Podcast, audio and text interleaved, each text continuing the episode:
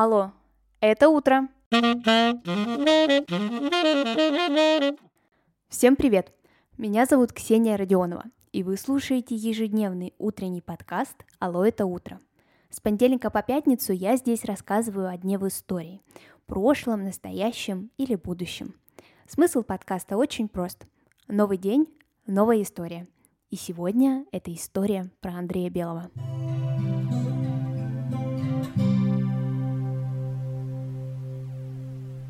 26 октября 1880 года в Москве родился писатель-символист, мистик, поэт и критик Андрей Белый.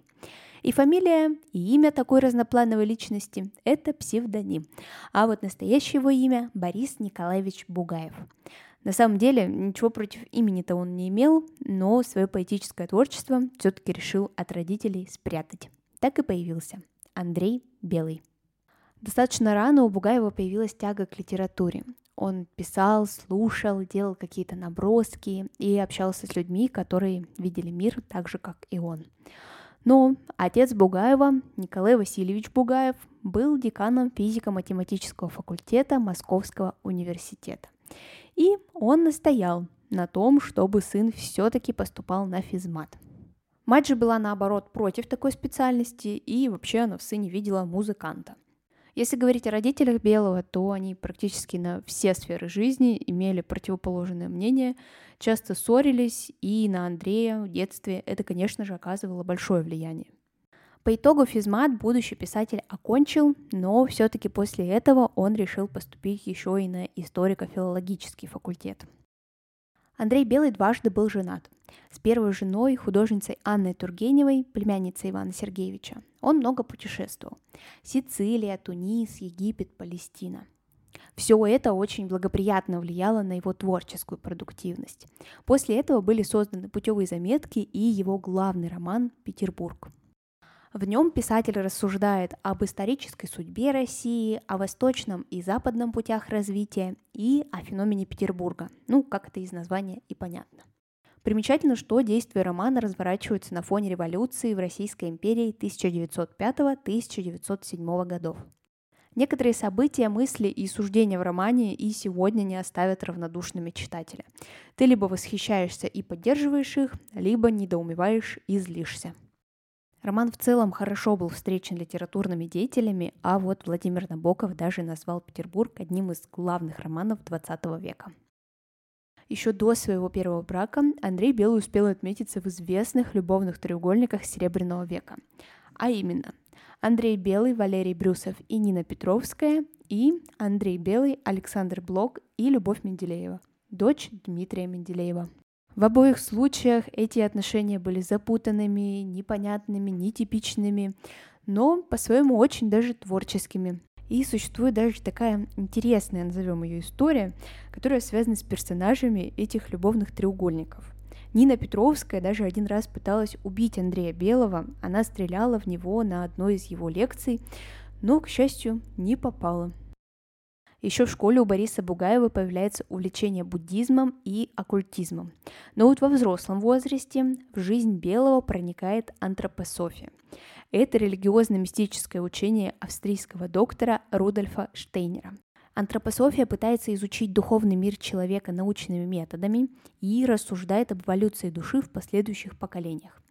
Тонкости этого учения очень сложные, но если у вас есть время и настроение, то обязательно почитайте отдельно.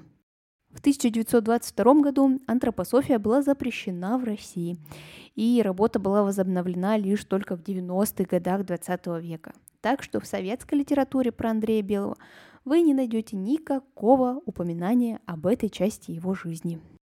Сейчас в Москве работает музей-квартира Андрея Белого, в которой он прожил 26 лет своей жизни.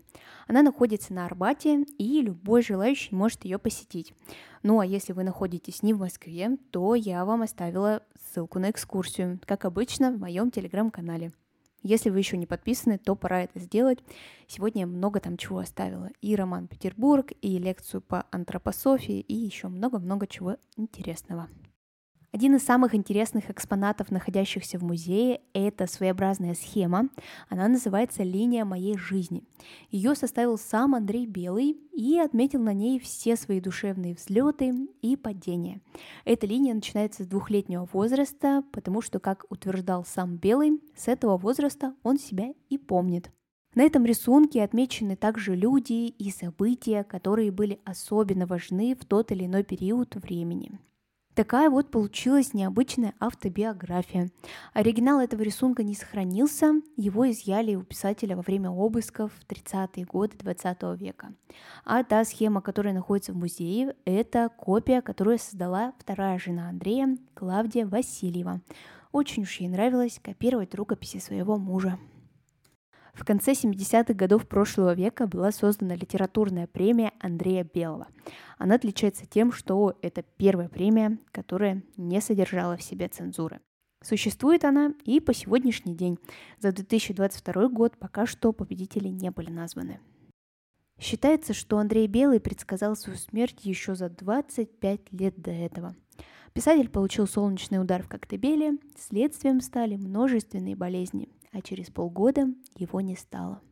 Золотому блеску верил, а умер от солнечных стрел. Думай, века измерил, а жизнь прожить не сумел. Сегодняшний выпуск подошел к концу. Спасибо, что вы его прослушали. Обязательно расскажите друзьям, так больше людей узнают о подкасте «Алло, это утро». Услышимся совсем скоро. Пока-пока.